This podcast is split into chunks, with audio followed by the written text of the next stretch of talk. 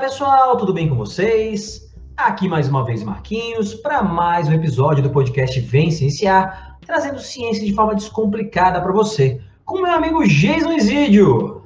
Olá Marquinhos, olá ouvintes, vamos juntos cienciar. Fala professor Jason, então a gente está aqui para mais um episódio do Vem Cienciar, hoje num assunto que, mais uma vez, né, quem domina aqui é o Jason. é um assunto, hoje a gente vai falar, pessoal, de xadrez. Né? Então, nosso episódio de hoje vai ser sobre, vai ser sobre xadrez, é um esporte que. E aí tem essa discussão se é esporte, se não é, né? Eu considero que seja, né? Até porque o gasto calórico que o nosso cérebro tem, né, Jason, para o xadrez aí. Mas é um esporte que eu gosto, é, não sou um praticante assíduo, né? É, mas vou falar um pouquinho mais da, da, minha história com o xadrez aqui ao longo do episódio. Mas o Geis é um cara extremamente ligado e, e praticante, né, assíduo e constante, joga campeonato e tudo é, de xadrez, então ele vai poder nos ensinar aqui sobre o assunto, né, Jason? Fala, Marquinhos. Olá, pessoal, bom estar aqui de novo com vocês todos. É, o Marquinhos tentando encher a minha bola aqui já no começo do episódio, me passando toda a responsabilidade já soube aqui no nosso briefzinho que ele aprendeu xadrez antes do que eu, como uma mestre internacional, a gente vai contar essa história. E realmente eu não tenho, infelizmente, Marquinhos, nós vamos falar isso também ao longo do episódio, não tenho tanto tempo assim quanto eu gostaria para desenvolver as, as, minhas habilidades no, no, xadrez, porque realmente a gente vai contar aqui, né, a ciência tem mostrado o quão é importante as pessoas aprenderem, praticarem esse nobre esporte aí chamado de xadrez. Então fiquem todos aí conosco ao longo desse episódio que a gente vai ter bastante ciência aqui envolvida em relação ao xadrez para vocês todos. É, Jason, eu tenho um, um, amigo, ele é educador físico, jogou no time de, de futebol americano comigo, o João Mar, e ele tem uma frase que eu gosto muito, que ele diz o seguinte, quando o pessoal fala ah, que jogava futebol americano, essa pancadaria e tal, o Gilmar fala assim, cara, o futebol americano ele é mais parecido com o xadrez do que com o MMA.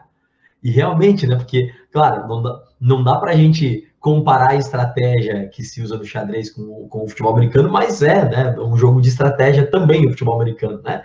Aqueles gordinhos lá da linha tem, tem um papel importante também, tem que ter muita inteligência para jogar na linha ofensiva lá para entender como funciona. Então, o xadrez é um jogo de estratégia, né? Não é a mesma coisa que jogar War, né? Para quem gosta de War aí, não é esse tipo de estratégia. Mas ele é um jogo de estratégia, é um jogo complexo. A gente não vai dizer que ah, o xadrez é fácil de jogar. É fácil você entender os movimentos de cada uma das peças, né? Agora, saber jogar, entender, né? Todo, todo o contexto né, do, do, do tabuleiro das peças e como que elas interagem ali, não é, não é uma coisa tão simples assim, mas é fascinante, né? Ô, Jason, então diz pra gente aí como é que é esse jogo, como é que é o xadrez, né? Então explica pra gente um pouquinho mais detalhadamente como é o xadrez e quando surgiu esse jogo, né? Quando é que ele foi criado aí, quando ele começou, quais são os primeiros registros, né? É, é, dos tabuleiros de xadrez. Espetacular, Marquinhos. Então vamos lá, iniciando como a gente sempre faz quando a gente vai falar de um, de um novo assunto aqui no Vem Cienciar. A gente começa pelas partes mais básicas aí, né, para nivelar o conhecimento de, de todo mundo. É, pessoal, então, como eu falei ali na, na, na, abertura desse episódio, realmente não sou um profissional de xadrez, é, disputo o campeonato muito raramente, daquela forma assim, bem amadora, né? Então, jogos aí de, de universidade, jogos de servidores da, da universidade, coisas nesse sentido, né? Eu não sou um federado aí, não faço parte da Federação Catarinense de, de Xadrez, né? Então, sou um amante do jogo pelas questões neurocientíficas que, que envolvem ele. E realmente nós podemos ter no, no futuro aqui super especialistas, né, enxadristas profissionais ou ex-profissionais falando com conosco. E aí eles vão ter todo aquele histórico na cabeça, toda aquela literatura, né? O xadrez é um esporte, não sei se atualmente ainda, mas foi um dos esportes que mais se, sobre o qual mais se publicou livros, né? Então são milhares de livros aí ao longo dos, dos diversos séculos que nós temos né, de, de praticantes do xadrez, falando sobre diferentes aspectos do jogo, né, que é um jogo realmente extremamente espetacular. Então, aquele conhecimento que eu tenho, assim, mais básico, né, é, é uma das teorias de, de quando surgiu o, o xadrez, né, que é essa que eu vou colocar para vocês aqui agora. Então, basicamente, aí ele teria surgido no, no século VI, lá na Índia, com o nome de Chaturanga. O quê? Como? Como? Chaturanga significa em sânscrito os quatro elementos de, de um exército, né, que tem a ver com as, as peças do, do jogo que a gente vai falar daqui a pouco. E depois o jogo ganhou, assim, imagina, né, pessoal, século VI, né, né, na Índia, então voltem bastante tempo atrás, não tinha internet, não tinha computador, essa coisa toda. O jogo se popularizou, assim, de uma maneira bastante grande, né, e depois ele passou, então, ali para a China, para a Pérsia, e, e, e Chaturanga, o pessoal sempre fala, é provavelmente Chá significa rei, então por isso o nome aí do, do rei, né, que, que deu origem ao, ao nosso querido xadrez, né, mais modernamente. E uh, o que se especula, então, depois ali que da, da ida do xadrez para a China, para a Pérsia, eles como grandes influencers daquela época acabaram espalhando ali tudo pelo, o jogo né, pelo sudoeste da Europa, principalmente alguns séculos depois, né, com as, com as viagens comerciais, com as guerras, com as invasões, essa coisa toda. Então foi se difundindo o jogo e a gente acredita assim que ele tenha tido um boom ali no século XV na Europa. E aí ele entra no Brasil então através dos portugueses no século XVI. Só que aí, claro, já tem umas alterações de, de, de regras, alguma coisa né, que realmente acho que não vale tão a pena a gente entrar aqui nesses detalhes agora, mas ele tem então a, a origem mais ali persa indiana e tem uma, vamos dizer assim, uma nova origem, uma nova formação a partir desse boom que ele tem no século XV ali na, na Europa. E o Brasil, então, descoberto em 1500, tem os portugueses colonizando aqui o nosso, nosso país a partir de 1500, vai ter um boom aqui dos primeiros enxadristas brasileiros já no, no século XVI, né? Uh, assim, bem rapidamente, né, para quem não conhece, eu sei que muitas pessoas que nos ouvem já conhecem um pouquinho a respeito do, desse esporte fascinante, o xadrez. Então, realmente, como o Marquinhos falou aqui para gente, é, é um, um, esporte que envolve raciocínio lógico, que envolve estratégia, que envolve planejamento. Então, mais para frente eu vou falar dessas características importantes, né? Por que aprender xadrez? Nós temos, então, aqui a, a, as peças que compõem o jogo. Nós temos o rei, que é o cara mais importante, o, como a gente brinca na gíria, o monarca, né? A, a, ideia do xadrez é capturar o rei adversário ou colocar ele numa, numa situação sem saída, que seria né, o, o, checkmate. O objetivo final do jogo é esse. Nós temos a dama, que é uma peça super forte aí, que anda em todas as direções, né? O pessoal costuma dizer que se perdeu a dama, vai perder o jogo. Claro que isso não é necessariamente verdade, é, depende da contrapartida que o adversário tem. Às vezes você até entrega a tua dama, né, se isso for vantajoso para ti, aí conseguindo conquistar uma, uma, posição melhor ou várias outras peças para ter uma compensação. Nós temos a então. Dama, só, só para a galera se situar, a dama é a rainha também chamada, tá, gente? É a mesma, a mesma peça, tá? Isso, exatamente. E a gente tem ainda o bispo e o cavalo, né, que são peças aí menores, então o, o cavalo anda em L, né, e ele pode pular sobre outras peças, o bispo anda somente na, na diagonal, a gente tem um bispo, um bispo de casa clara, um bispo de casa escura, e nós temos também a torre e os peões. Os peões só andam para frente, uma casa de cada vez, e as torres andam nas horizontais, né, quantas casas elas, elas puderem andar, visto que nenhuma peça pode pular a outra, exceto o cavalo. Então, de maneira bem simples, bem básica, assim, essas são as peças, né, os movimentos delas e, e a origem do jogo. Né? A gente vai evoluir aqui um pouco mais o papo para chegar na, realmente na parte científica que está por trás né, do, do nosso querido xadrez. El ajedrez, como dizem nossos queridos hermanos. É, então, Jason, a gente, às vezes eu vou jogar é, com alguém que, não que eu seja um conhecedor do xadrez, como eu falei, não sou, né, mas eu, eu jogo xadrez desde muito cedo, porque na escola que eu estudava em Blumenau, uma escola municipal, uma escola pública municipal, é, eu não vou lembrar, até tentei pesquisar hoje, mas não consegui achar essa informação de que ano até que ano, mas teve um período em que a, o xadrez ele era disciplina obrigatória, fazia parte do currículo do ensino fundamental. É, e por sorte minha, foi nesse período que eu tive aula com a professora Regina Ribeiro, que é a maior campeã é, brasileira, né? Da, da, teve oito títulos nacionais, é uma mestre internacional, enxadrista internacional, né, Geisel? Mestre internacional. É, e eu lembro que ela começou a ensinar quando eu tinha 10 anos de idade, eu estava lá na, antiga quarta série, hoje quinto ano, né? E a paciência, a didática dela foi uma coisa impressionante. E o xadrez me ajudou muito na questão de raciocínio. É claro que não é todo mundo que vai ser assim, né, gente? A gente sempre fala que cada pessoa reage diferente e tal. Tem gente que não tem paciência pro xadrez, né, tal.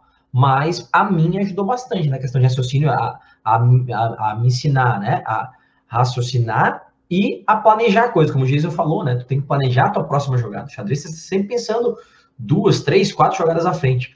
Mas o que eu queria falar é que o Jason falou dos movimentos da, da, das peças, ah, a torre sempre na horizontal ou vertical, quantas casas quiser e tal. Só que tem alguns movimentos no xadrez, algumas situações são muito específicas, né, Jason? É quando você vai jogar com alguém que não é, é, não conhece tanto o jogo, que sabe só movimentar as peças, você fala, mas pode fazer isso? Como, por exemplo, o primeiro o, o peão anda uma casa para frente, mas o primeiro movimento do peão pode ser duas. Né? O primeiro movimento de cada peão pode ser duas para frente. E ele come outra peça na diagonal. Então ele anda para frente, mas come na diagonal. E aí tem o famoso rock, né, gente?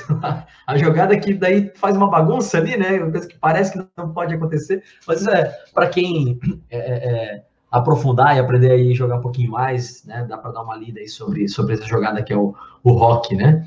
O cara fica muito chateado quando o outro jogador faz um rock. Legal, bem louco, empolgante. Jason, o que, que você pode falar para a gente da importância do xadrez? Marquinhos, não só o rock, mas tem aí, vamos lá, o, a tomada do peão en passant, né?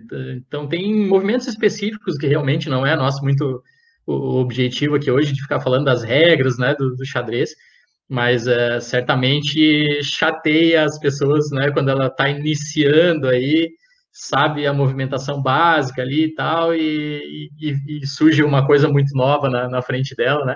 Eu lembro de uma das primeiras vezes que, que um adversário, eu muito novo, na adolescência, um adversário fez contra mim o rock grande, né? Então, o rock é um movimento que é utilizado para esconder o rei no canto do tabuleiro, e ao mesmo tempo que você esconde o rei, você mexe a sua torre.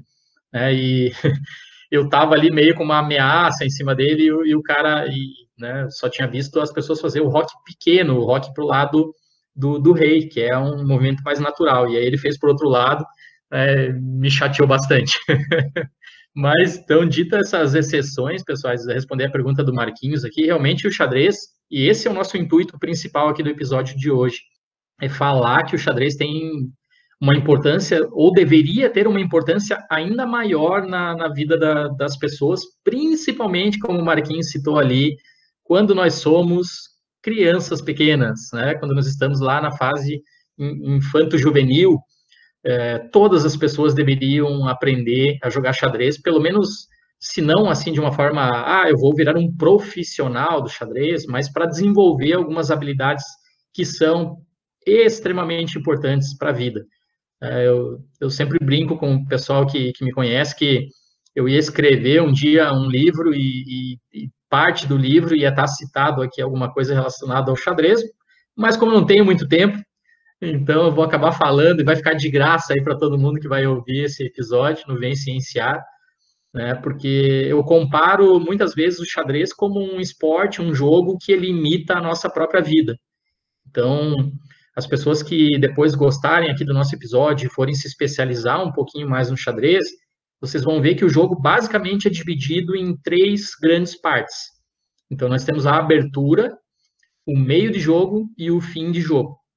A abertura, gente, comparem com a vida de vocês aí como se fosse a nossa abertura da nossa própria vida. Então, ali, desde que a gente nasce até ali os sete anos de idade, mais ou menos, a gente tem a abertura da nossa vida. Ou seja, você sabe mais ou menos o que tem. Você, eu digo, não você como indivíduo, mas você como pai, como mãe, como tio, como educador, você sabe mais ou menos como você deve cuidar de uma criança. Você sabe mais ou menos que quando ela chora, ela tem algum problema, ou ela está com fome, ou ela teve ali um, um, problema de diarreia, alguma coisa nesse sentido, né? Ela, é, é, mais ou menos assim de praxe as coisas que a gente tem que fazer. Ah, tem que levar para passear, tem que atender lá quando está chorando de noite, tem que cuidar para não bater ali a cabeça, porque né, tem, os ossos do crânio não, não estão completamente fechados, tem que dar um tipo de alimentação mais líquida e não tão sólida, tem que mamar no peito ali nos primeiros anos de. Ou seja, já existe mais ou menos um manual meio pronto para se criar uma criança. Ah, mas é difícil, não sei o quê, um chora mais. Claro, o xadrez é a mesma coisa. A abertura, gente, existem livros, livros, livros, livros, uma literatura extremamente ampla que cobre a fase de abertura do jogo de xadrez. Então, existem algumas aberturas que a gente vai até aí o 14º, 15º, 16º lance simplesmente com decoreba. Se você pega dois jogadores muito bons, né, a gente vai falar dos jogadores bons mais para frente, eles têm, eles estudaram aquela abertura, eles conhecem toda a teoria por trás daquela abertura e vão jogar ali, como a gente fala, ao toque, muito rapidamente, assim, sem pensar, sem raciocínio, porque aquilo é teoria, já foi esmiuçada em livros. Né? Claro, vão existir variações. Bons jogadores, sabendo que o outro jogador conhece ali o manualzinho da abertura, ele vai entrar por uma variante menos conhecida, ele vai tentar pregar uma peça, ou seja, é que nem a vida. Existe um manual, mais ou menos, aí para a gente criar até uma, uma, um bebezinho até ele ter sete anos de idade, mas tem variações, pode acontecer um monte de coisa, né? O xadrez é da mesma maneira. Já o meio de jogo no xadrez é onde tudo acontece, que é o meio de jogo da vida é o que eu e o Marquinhos estamos vivendo agora, é o que vocês que nos escutam estão vivendo agora.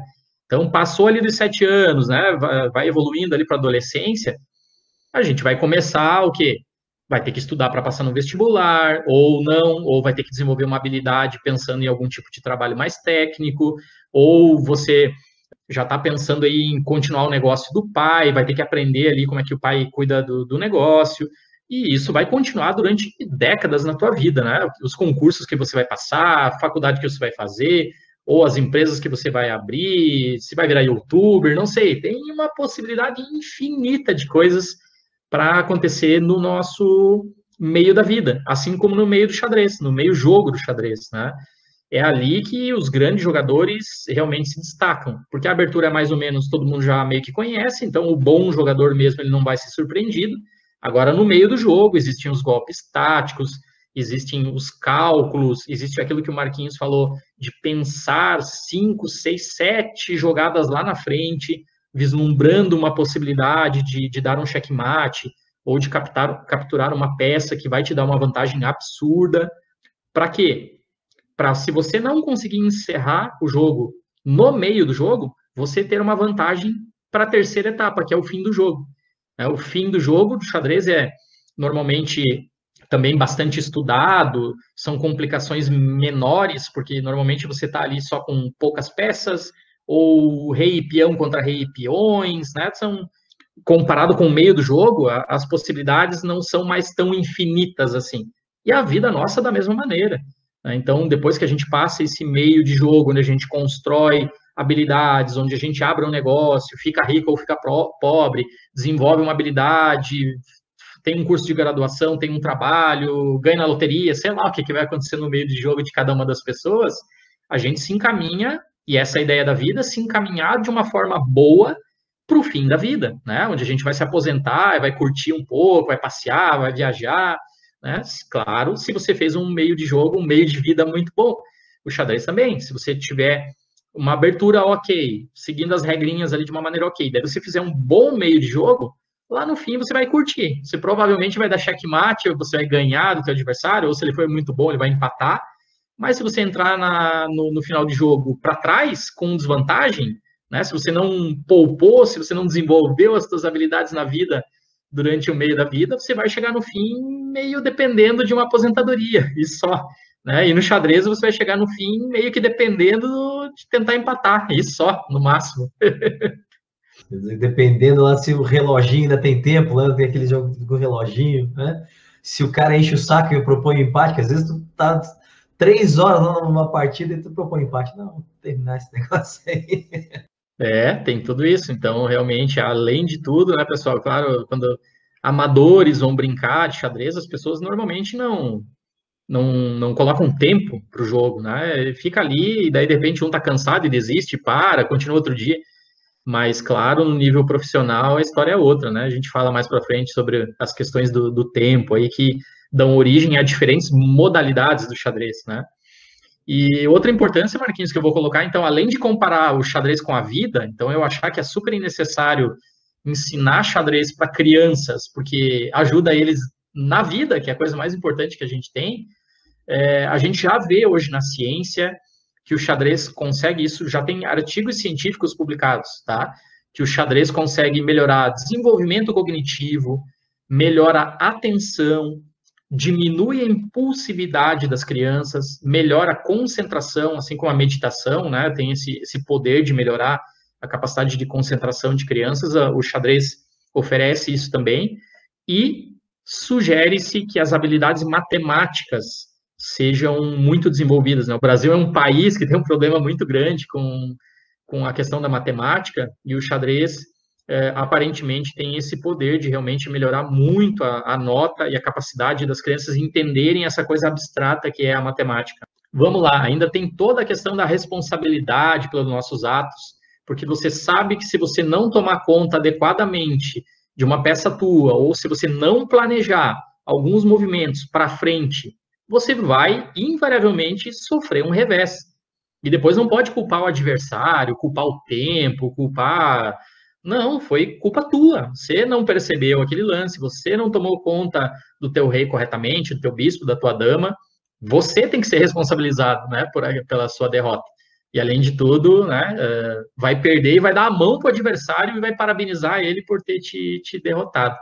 Né? Então, são habilidades sensacionais aí, meu caro, que eu acho que ensinar xadrez, e se um dia eu puder ter um projeto aí específico disso, ensinar xadrez para as crianças é sim muito importante. Vocês que nos ouvem, divulguem, por favor, essa essa mensagem. Ah, mas eu já tenho 18 anos, ah, mas eu tenho 20. Ainda é tempo de aprender. Eu comecei a jogar mais efetivamente com 16 anos de idade. Mas, claro, se a gente puder ensinar nossas crianças desde muito cedo, a gente vai estar tá contribuindo aí não só para a vida delas, como para uma sociedade muito, muito melhor no futuro.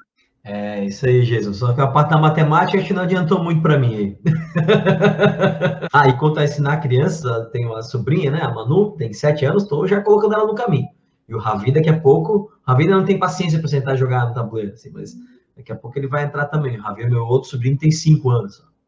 Jason, a gente teve né, uma, uma febre sobre xadrez no, no meio né, do ano passado, que surgiu aquela, aquela série da, da Netflix, né?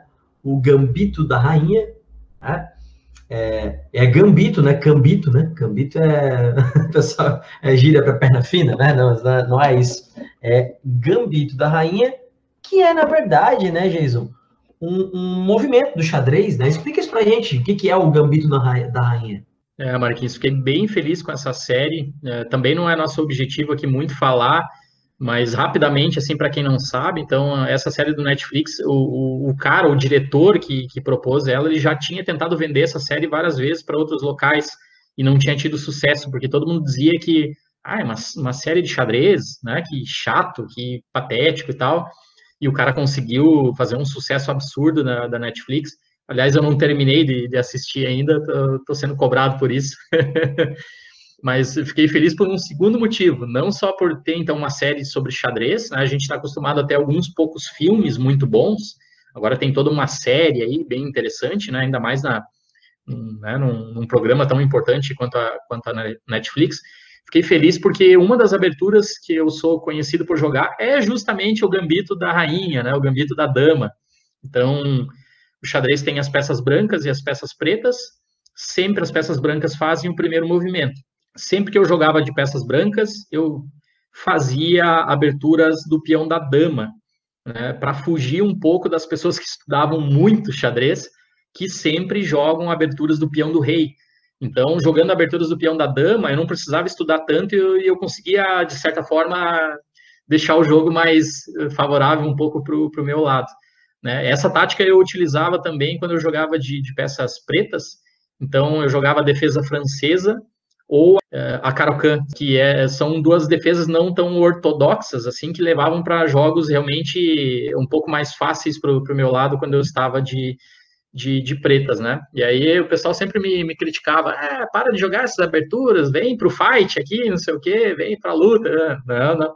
Vamos jogar posicionalmente aqui, não quero contato com as peças, quero enrolar vocês para usar minha capacidade de cálculo muito boa no meio jogo para tentar ter uma vantagem. Então, o, gambito da rainha, pessoal, o gambito da dama, é basicamente uma abertura do peão da dama, onde você depois do ali no segundo movimento, normalmente no segundo movimento, você vai oferecer um peão de graça para o adversário.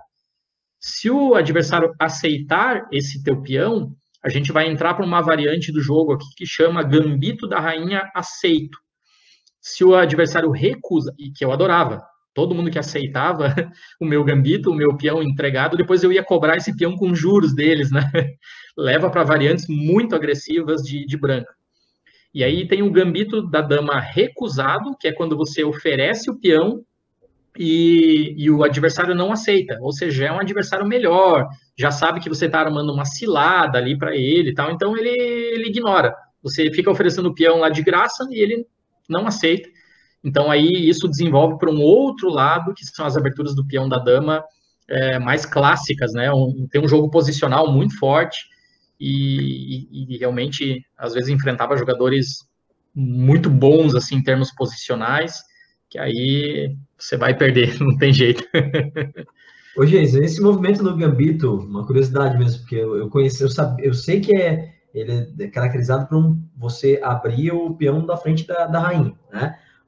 Tem é, é uma regra de ser duas casas ou uma só, ou, ou depende do, do posicionamento das peças do adversário? É, na teoria, assim, os dois melhores é, movimentos que existem para você começar um jogo de xadrez com, com as brancas é você avançar o peão do rei, são as aberturas do peão do rei, duas casas, já de primeira, né, para você ocupar o centro. Esse é o objetivo do, do, do, início da abertura, é ocupar o centro. Ou você abrir, começando com o peão da dama, que era esse que eu jogava, você avançando o peão da dama duas casas, já ocupando o centro também, né? E aí o meu segundo movimento seria já o peão do meu bispo da dama, também duas casas, oferecendo esse peão de graça para o adversário, né?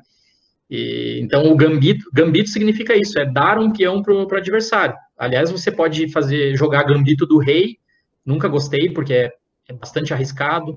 Ou você pode jogar às vezes gambito de outras peças, né? Largar outras peças propositavelmente assim pro, pro, é, claro, se você achar que você vai ter uma compensação extra em relação àquele teu gambito, né? Essa é a, é a ideia.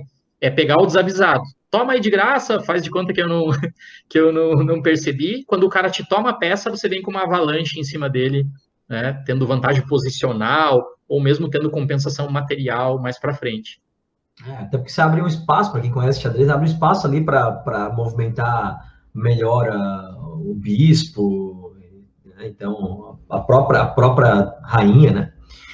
Ô, Jason, eu, eu assisti já esse seriado. Aliás, eu que dei a sugestão pro Jason, né? Quando a gente começou a ver, eu falei, Jason, tem seriado, tu tem que ver, cara. Na hora que eu fiquei sabendo, já mandei mensagem para ele. É, assisti bem rapidamente os episódios, é uma temporada só, né? Não sei se vai ter segunda, não pesquisei sobre. Ah, mas eu achei muito interessante que a, a, o, o, enxadrista principal né, do, do, do, do, seriado é uma mulher. Né? O seriado é baseado num livro, né? É um livro de ficção, né, gente? É, não é um livro, não é uma história real, né? Baseado em fatos reais.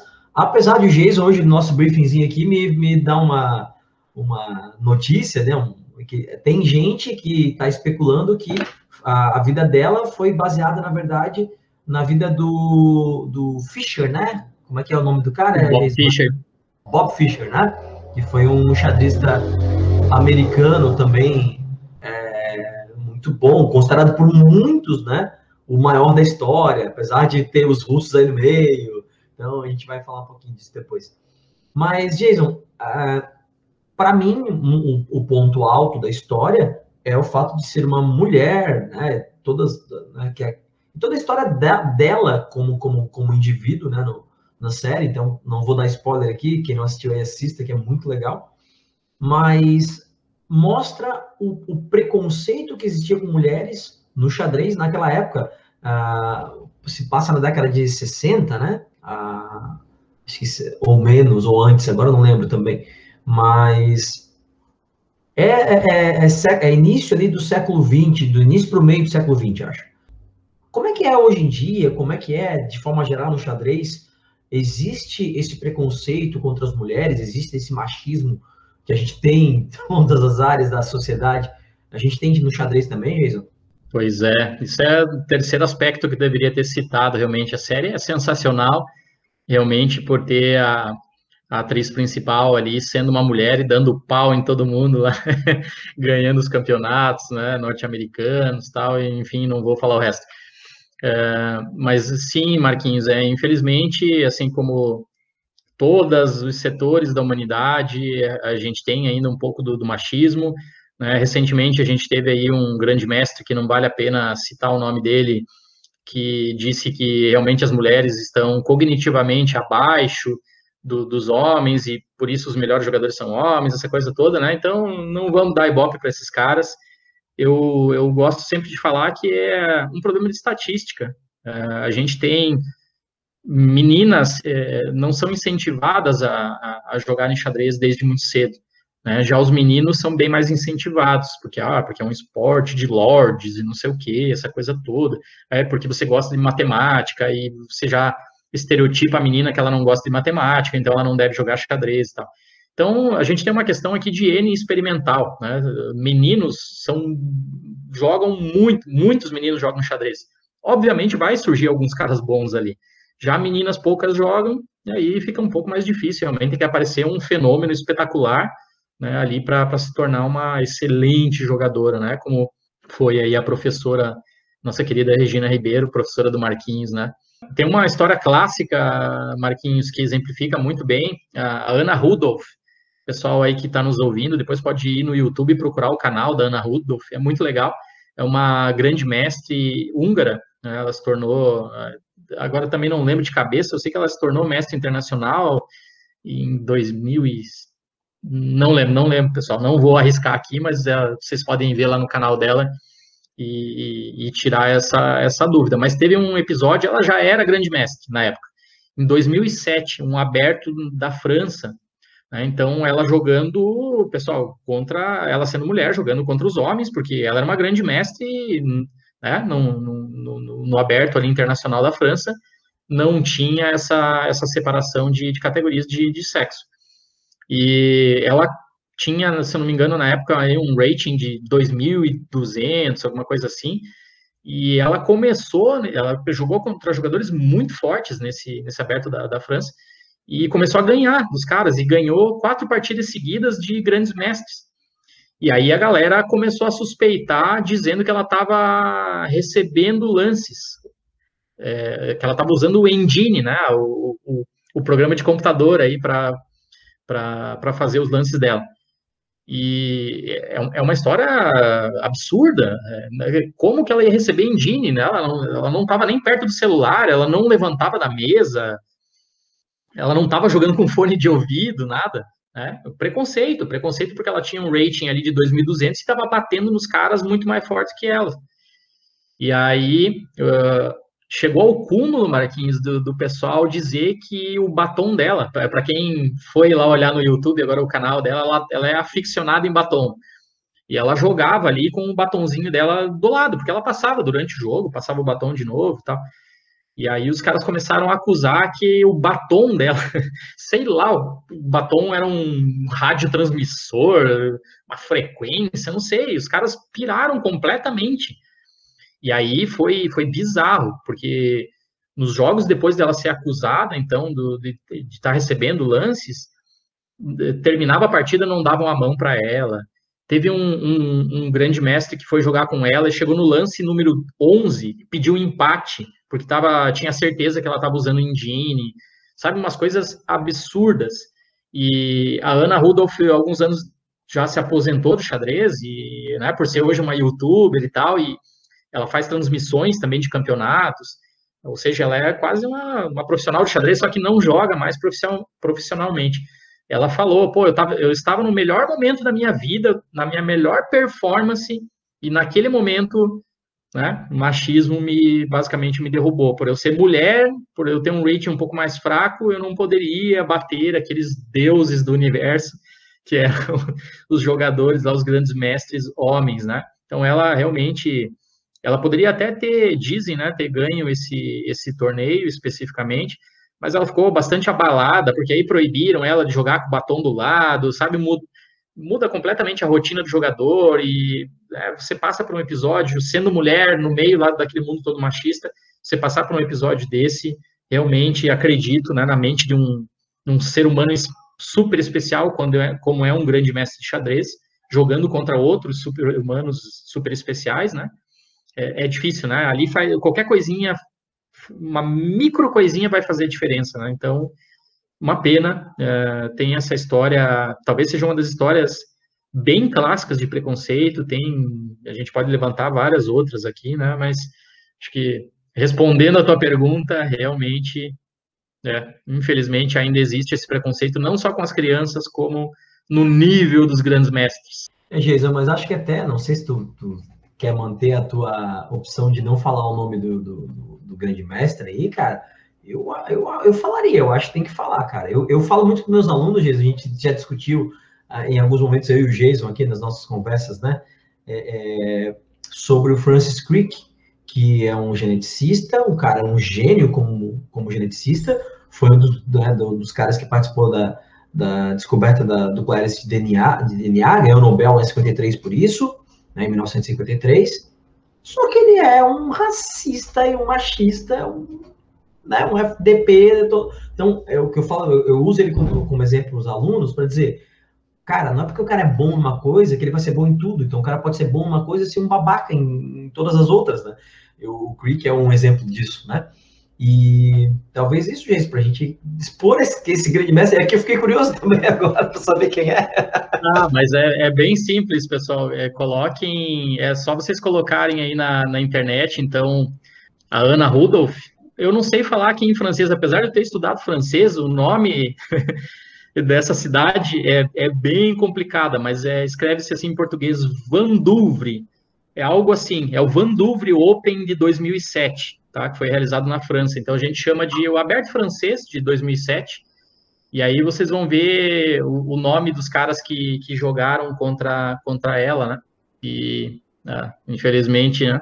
Então, não me comprometi falando especificamente o nome deles, mas eles têm. Tá aí para quem quiser ir atrás, né? Deixe nos comentários depois o que vocês acham dessa. O Geiso ficando em cima do muro, tirando o dele da reta. Ô, Geiso, eu, eu confirmei aqui o, o período que se passa, o seriado lá, é entre a década de 50 e 60 mesmo. 1950 ah, tá. e 60, esse mesmo. Tá? Não estava errado. Porque não lembro. Eu lembro pela, pelo figurino, né? Pelo figurino, eu imaginei que foi. Sabe quem que. Quando eu vi a primeira. Depois que você me falou, ainda demorei um tempo para assistir o, o, Gambito da Dama, da Rainha. É, e, e, de cara, quando eu vi o primeiro episódio, eu pensei que eles iam contar a história da, da Judite Polgar. A Judite Polgar, pessoal, foi a maior enxadrista mulher da, da história, também húngara, né? ela foi aí uma, uma mulher que conseguiu ter um, um rating de mais de 2.700 e bateu em todos os, os top do, do, da, da balada na época, né, dos melhores grandes mestres da época. Ela ganhou do Kasparov, ganhou do Karpov, ganhou do Anand, ganhou do Topalov. É, foi realmente uma, uma jogadora muito, muito boa e, pessoal, ela até, né, um pouco aí da, de resposta em relação àquilo que o Marquinhos tinha perguntado, a Judite Polgar nunca foi campeã mundial feminina, porque ela se recusava a jogar o campeonato feminino. Ela dizia: não, eu vou jogar o campeonato mundial absoluto. Eu não quero sexismo aqui. então, é... mas não, né? Daí eu evoluí na série, eu vi que realmente aí tem, tem um quesinho ali de ser Bob Fischer, até porque a série foi produzida nos Estados Unidos e o Bob Fischer realmente é, é o maior da história, né, do, dos Estados Unidos. Eu discordo um pouco do pessoal que coloca ele como um dos maiores da, um dos maiores da história, sim, mas não o maior da história. Eu acho que tem vários outros é, melhores que ele, né?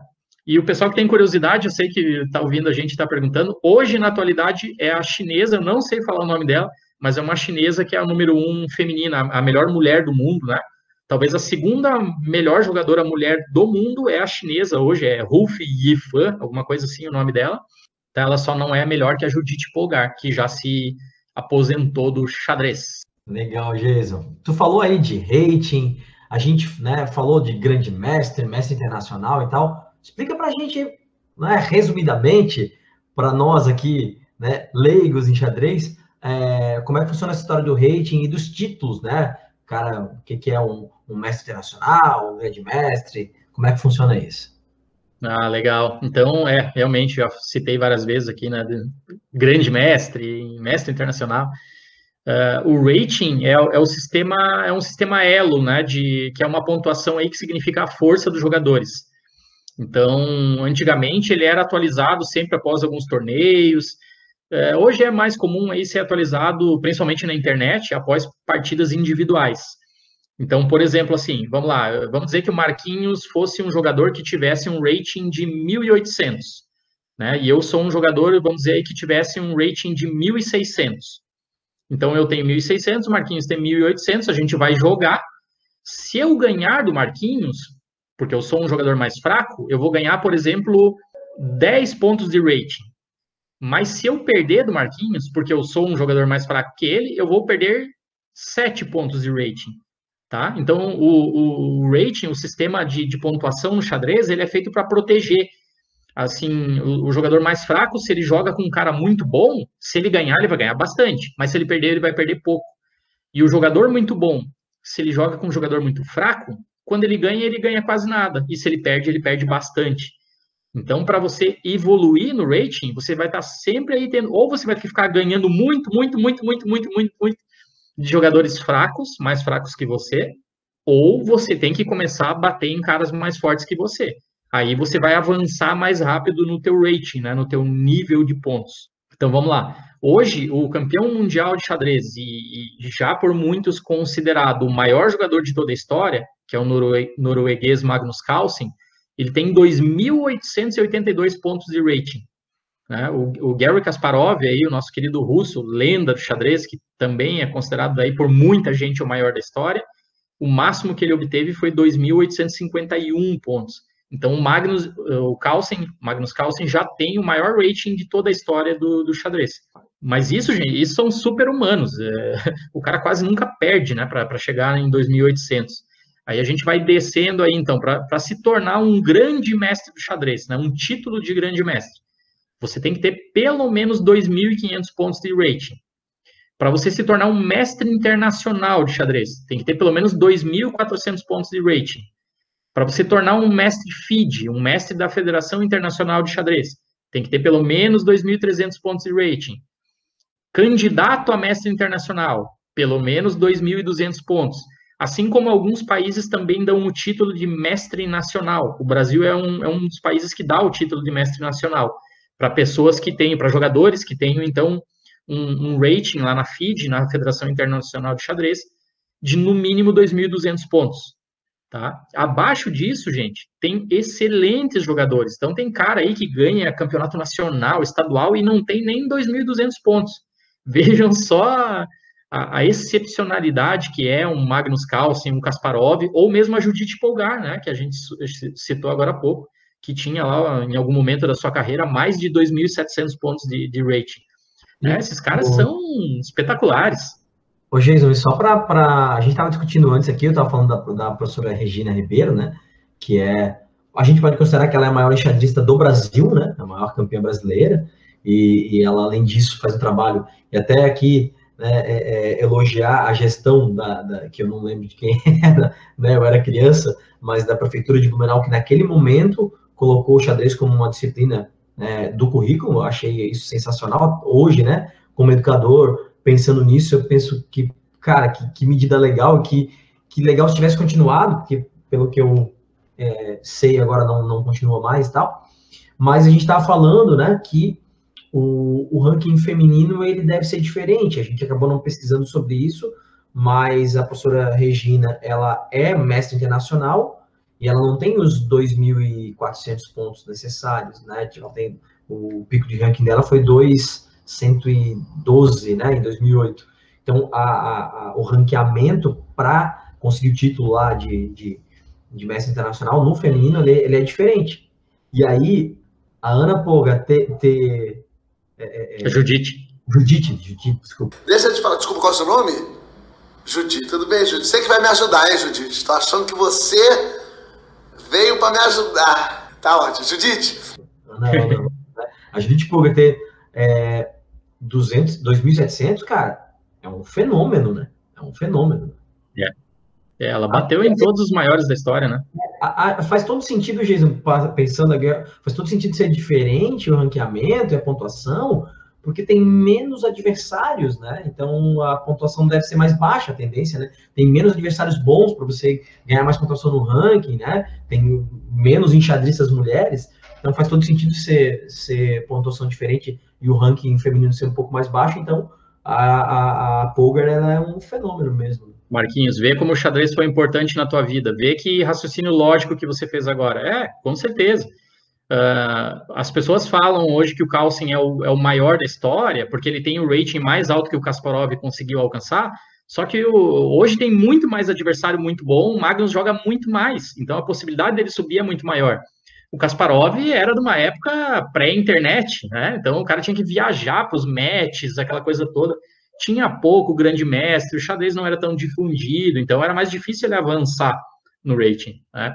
É, esse é argumento que o Marquinhos colocou agora, é totalmente válido, né? Realmente, é, a gente vai ter que ouvir isso de um super especialista aí num, num próximo episódio, mas me parece, né, então, que a, a, a regra é um pouquinho diferente para você conseguir alguns títulos femininos, né?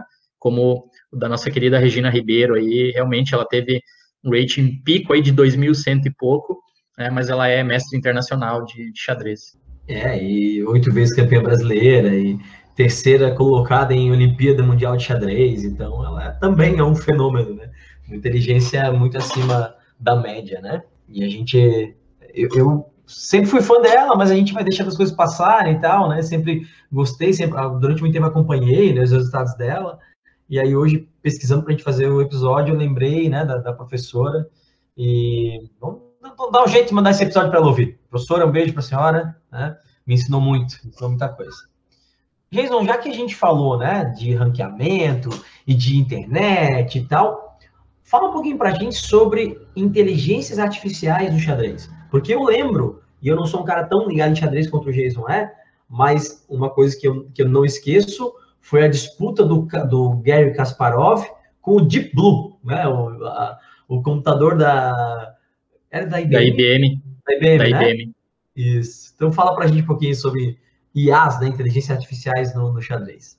É, aí está outro aspecto científico bastante interessante. Então, realmente, pessoal, lá em 1996 foi proposto. Na verdade, já, já existiam vários outros desafios anteriores e o homem sempre vencia a máquina.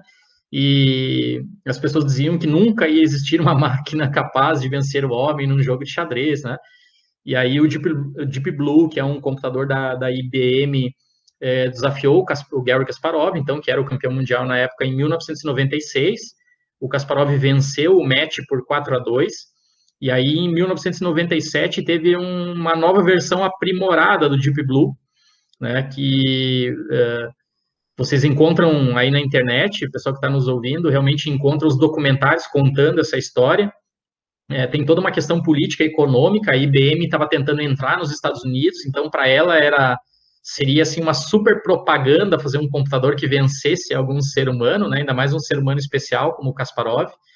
E em 97 eles conseguiram esse, esse fato, então. Né? O, o computadorzinho venceu o, o Kasparov num, num, match, mas tem realmente toda uma, uma política por trás, né? tem acusações do, do Kasparov dizendo que não era o computador jogando, que ele, ele sentia ali a intuição de, de lances decididos por grandes mestres, né, que estariam por trás dos panos ali fazendo os movimentos do, do computador. Mas é, era, era questão de tempo, né, pessoal? A evolução dos computadores ali, se não fosse em 97, seria em 98, 99. Realmente, hoje, os computadores já superaram os seres humanos. É, a gente tem aí super programas de, de computador, né? Vamos citar aqui o Stockfish, que é um é, é, basicamente imbatível, né? Não tem como um ser humano vencer o Stockfish, a não ser que você vai jogar em situações especiais, por exemplo, em situações de partidas muito rápidas, onde a, a, a capacidade de processamento dele, se ele tiver instalado num computador não muito bom, né? Aí ele vai ter a capacidade de processamento é, um pouco atrapalhada e aí provavelmente o humano vai ter alguma chance ainda de vencer ele. Tem outra história bem legal que, que eu adoro e já conversei várias vezes com, com alguns amantes do, do xadrez a respeito disso, que é o algoritmo Google AlphaZero. O Google AlphaZero é basicamente uma IA, uma inteligência artificial, que aprendeu a jogar xadrez sozinho. Ele aprendeu a jogar xadrez jogando, jogando. Então, mexia as peças assim aleatoriamente e fazendo isso milhares, milhares, milhões de vezes. E, e ele construiu uma lógica completamente diferente do que é jogar xadrez. Então, tudo que a gente sabe do xadrez, né, todos os campeões mundiais, os homens e as mulheres sensacionais que, que a gente citou aqui nesse episódio, e mesmo o Stockfish, né, uh, e o Deep Blue também, eles foram programados com tudo que a gente sabia de xadrez. E eles têm lá todos os bancos de dados, todas as partidas, e eles escolhem, eles calculam para escolher sempre o melhor lance da posição. Já o, o Google AlphaZero, ele parte de lógicas completamente diferentes. Ele faz movimentos bizarros porque ele não foi programado com toda a teoria do xadrez. Ele desenvolveu a própria arte de jogar xadrez.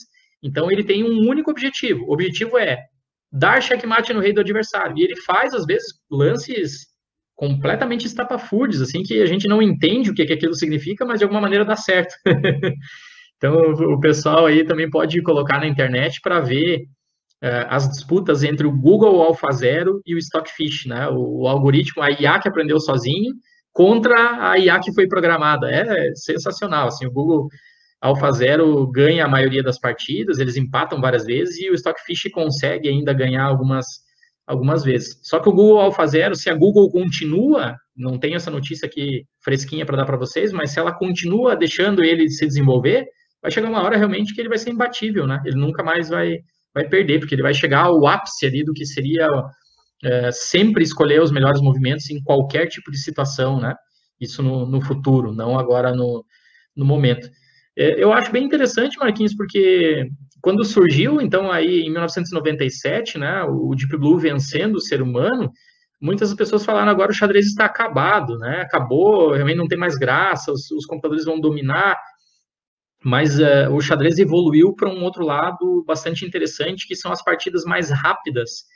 Então, hoje, você tem a possibilidade de assistir grandes mestres jogando na TV, partidas é, rápidas, de 10 minutos de tempo apenas, ou seja, o cara tem que ser muito bom, ou as partidas é, blitz, que são partidas de 5 minutos ou de 3 minutos, né? então é, é, tudo muito ao toque, ele é muito rapidamente, né? os caras jogam, inclusive na, na no gambito da, da rainha, aparece ali, não lembro agora se no segundo ou terceiro episódio, uma hora que, a, que ela vai jogar lá no barzinho, né, com, contra o, o, campeão dos Estados Unidos, e ele, ela toma um pau dele várias vezes seguidas, aí eles estão jogando uma partida de blitz, que é de ali, cinco minutinhos, então tem que jogar muito rápido.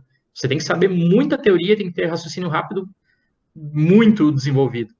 E tem as partidas bullet, as partidas Bullets têm um minuto ou Hyper Bullet tem 30 segundos para cada jogador. Isso, gente, agora, daí um minuto ou 30 segundos só é possível na internet.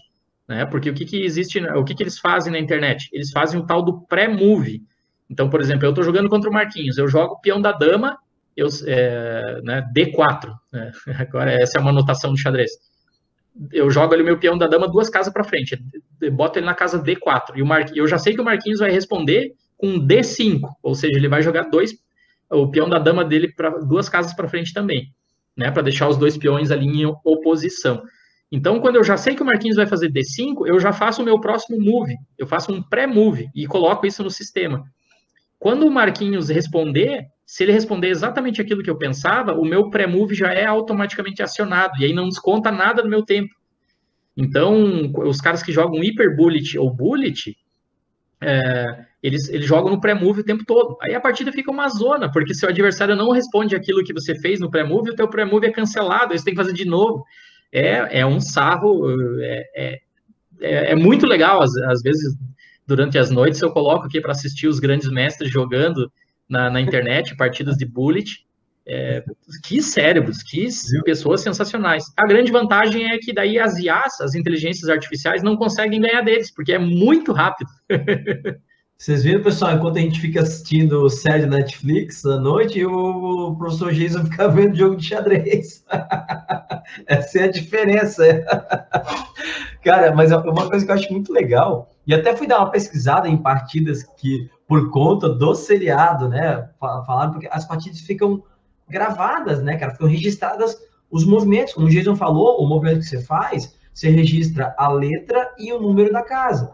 Então ficam registrados os movimentos, as partidas estão gravadas, não necessariamente é, uma filmagem, mas você tem o registro dos movimentos. Então, se você entende um pouquinho de xadrez, pode olhar e entender aquilo ali. Cara, é, é muito legal, né? É muito legal mesmo. Ô, Jason, e que história é essa de desafio do Vencenciar no chess.com, cara? Nem tava sabendo, o Jason trouxe surpresa pra gente aí. Pois é, então justamente, Marquinhos, é, quando eu fiquei bem feliz que no final do, do, do, ano passado, aqui num episódio nosso de retrospectiva, você falou, ah, temos que fazer um episódio sobre xadrez no, no próximo ano. E aí, pessoal, pensei, bom, então vou ter que pelo menos voltar a me aproximar um pouco do, do xadrez aqui, né, para a gente conseguir conversar um pouquinho e passar alguma, algumas coisas interessantes para vocês. Então, eu criei um perfil do Vem Cienciar no chess.com. Chess.com é um, é um site de xadrez grátis, onde justamente tem os grandes mestres lá jogando. Então, né, durante as noites aqui, eu posso acessar, de repente ver lá um Carlsen jogando, Nakamura, uh, os mais antigos, assim, é mais difícil, né? O Kasparov nunca encontrei por lá, não sei se ele tem perfil ativo no chess.com.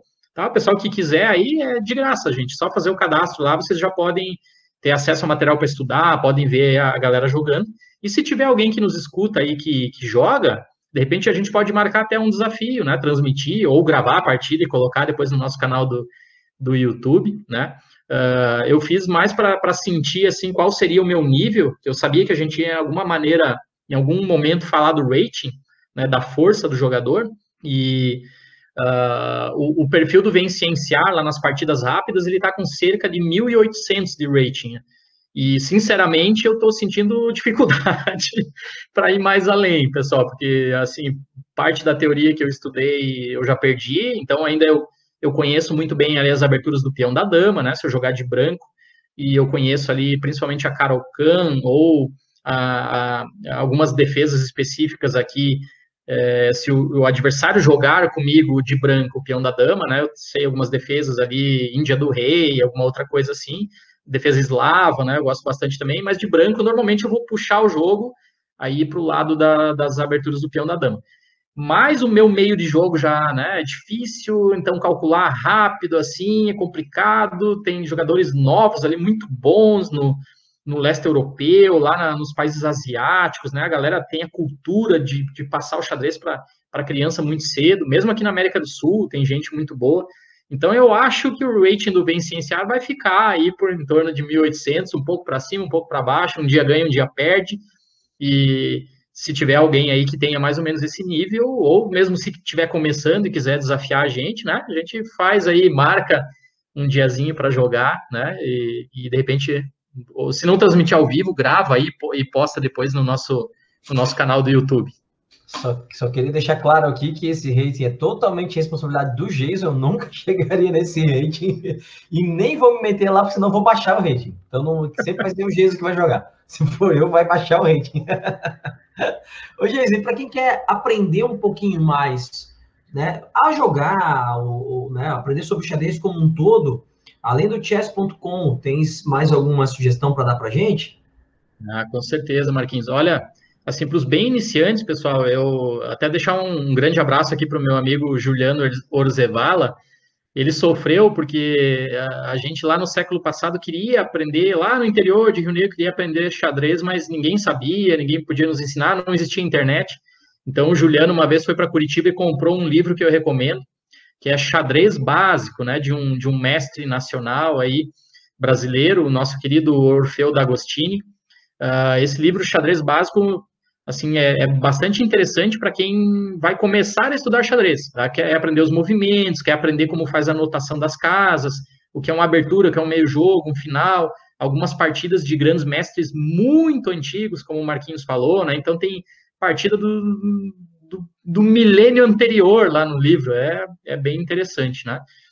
E, claro, tem toda depois uma outra literatura mais específica, né? Livros de abertura, livro de meio jogo, livro de final, livro de grande mestre, os livros do Kasparov. Mas eu vou recomendar, porque eu sei que o pessoal que nos ouve é bastante novo e gosta muito dessa interatividade da internet. Então, além do chess.com, que realmente tem muito material interessante lá, mas talvez o inglês pode complicar algumas pessoas, gente, vão no YouTube, tem o canal dos grandes mestres brasileiros. Eles são, além de grande mestre, eles são youtuber com os canais lá de dezenas de milhares de pessoas inscritas. Então, os caras são realmente sensacionais. Não sei onde eles acham tanto tempo assim para fazer tanta coisa boa na vida. Então, vou citar aqui o Cricor, o Evandro Barbosa, o Luiz Paulo Supi, o Rafael Leitão, todos eles são grandes mestres brasileiros. Ou seja, eles tiveram, pelo menos em algum momento da carreira deles ali, o rating acima de 2.500, né? E mais algumas outras coisas que precisa para ser grande mestre. E eles têm, e nos canais deles, eles fazem os desafios, eles jogam entre eles, eles mostram as partidas deles nos, contra os maiores do mundo, eles postam lá material de graça, ensinando abertura, ensinando meio jogo. Gente, é sensacional, é fantástico. Realmente recomendo. Sempre aqui que, que eu tenho algum tempinho, inclusive, né, sabendo que a, que a Regina Ribeiro foi aí professora do Marquinhos, eu falei, caramba, eu já, em algum momento da minha vida, eu estudei uma partida dela. E aí, antes da gente começar a gravar aqui, eu fui procurar, e essa partida tá no canal Xadrez Brasil do meu querido Rafael Leite. Tá lá uma super partida da Regina Ribeiro, onde ela bate Leitão, numa né? europeia muito forte, né? É Rafael, sensacional, cara. Rafael Leitão, né, Jason? Não, Rafael Leitão é o grande mestre. Ele tem um, ele tem ah, um é canal.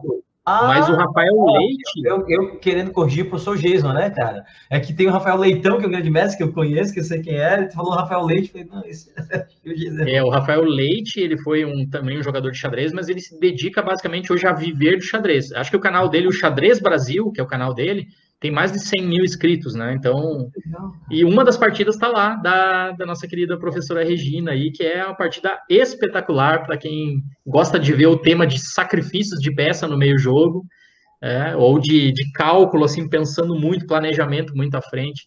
Recomendo totalmente olhar essa partida lá.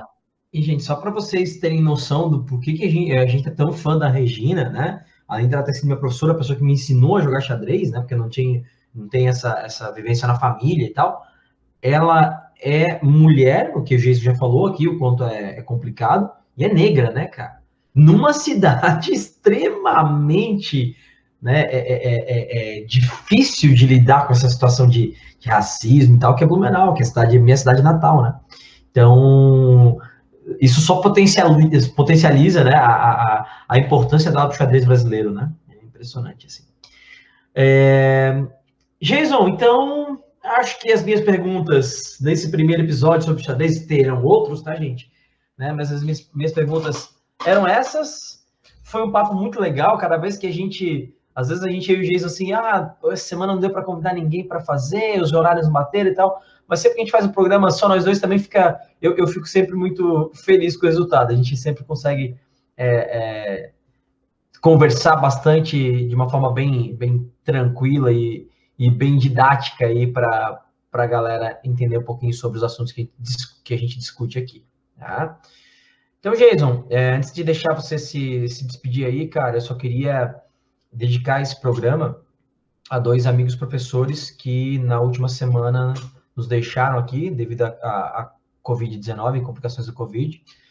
Dois caras que trabalharam comigo e que eu conhecia já há alguns anos, né? o professor Lenine, professor de Química, professor Fabrício, Fabricião de, de História. É, o Fabrício, inclusive, eu dividia um dia de trabalho com ele numa escola aqui, no Integral Itajaí, né, que tem a parceria com a gente aí. É, foi meu adversário no futebol americano antes de ser meu amigo de trabalho. Eu já conheci há algum tempo. Jogava no time de, de Curitiba, né? Num dos times de Curitiba, no, no Crocodiles.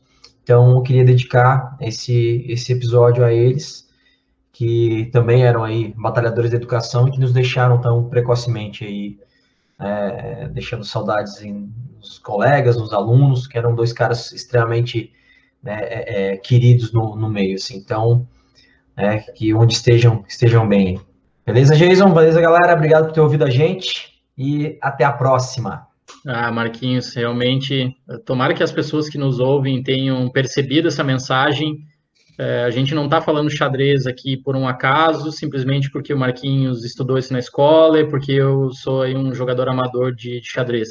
A gente trouxe esse assunto aqui para vocês para mostrar que na vida, infelizmente ou felizmente, dependendo do caso, a gente colhe aquilo que a gente planta. E não só a gente individualmente, como a sociedade. Nós vivemos em sociedade. A sociedade, às vezes, paga multas por decisões estapafúrdias de pessoas que estão no planejamento.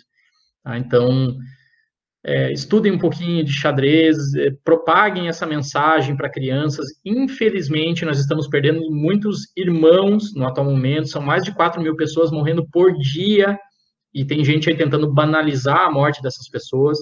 Né? A gente está perdendo pai de amigo, professor colega, familiar. Né? Isso é muito triste, isso dói muito no nosso coração. Talvez, se a gente conseguir popularizar o xadrez entre as crianças, talvez a geração que vai nos suceder nesse planeta, ela pense melhor no momento de planejar a sociedade, de planejar as coisas e vai evitar que aconteçam atrocidades como estão acontecendo agora. Né? Nós batemos tanto aqui no ano passado pedindo a vacina, pedindo articulação, é, e então aí, agora a gente está colhendo aquilo que plantou, porque o nosso querido governo federal falou que não se importava com vacina, que o esquema era cloroquina. Bom, Tá aí a resposta e espero que essas pessoas do governo sejam então responsabilizadas no futuro pelos seus atos, né? Um grande abraço para vocês todos aí, meu querido Marquinhos. abraço para as famílias que estão perdendo as pessoas e até o próximo episódio. Sigam o Vencenciar nas redes sociais, arroba Vencenciar no Instagram e no Twitter. Temos página no Facebook, temos canal no YouTube o nosso e-mail é vencenciar.gmail.com. Por esses canais você pode tirar sua dúvida, mandar sua crítica ou sugestão. Estamos nos principais tocadores de streaming de áudio. Estamos no Anchor, Apple Podcasts, Google Podcasts, Spotify, Podtail, Breaker, Castbox e logo estaremos em outros.